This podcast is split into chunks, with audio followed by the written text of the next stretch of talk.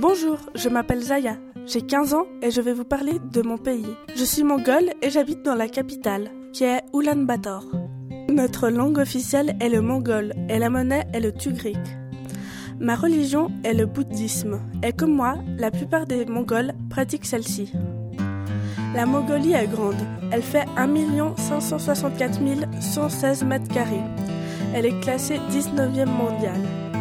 Nous sommes environ 2 754 685 habitants, dont 1,7 habitants par kilomètre carré. Nous sommes classés 143e dans le monde. Je suis fier de mon pays, car nous avons eu le légendaire Genghis Khan.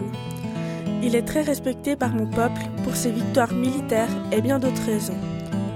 Beaucoup de choses sont nommées en son honneur, des produits, des rues, des immeubles ou même encore des parcs. On peut voir son portrait sur des bouteilles de boissons alcoolisées ainsi que sur les billets de 500, 1000, 5000 et 10 000 de Groik. Le principal aéroport du pays, qui se trouve près de la capitale, a été rebaptisé Aéroport international Genghis Khan.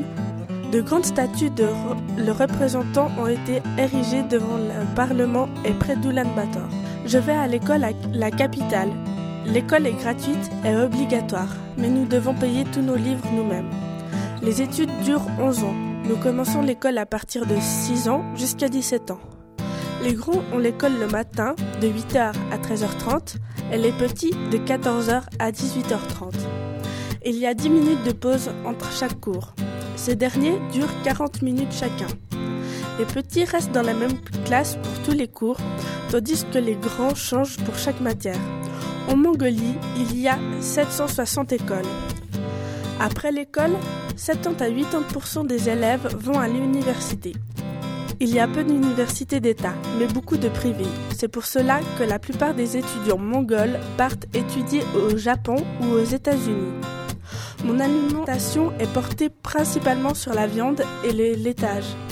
Le barbecue mongol est très réputé. Il s'agit d'un mélange de plusieurs sortes de viande. Avant de vous dire au revoir, je vous conseillerais d'aller visiter les sites archéologiques d'Arkangai, le site de province du Gwenti, le monastère Erdensu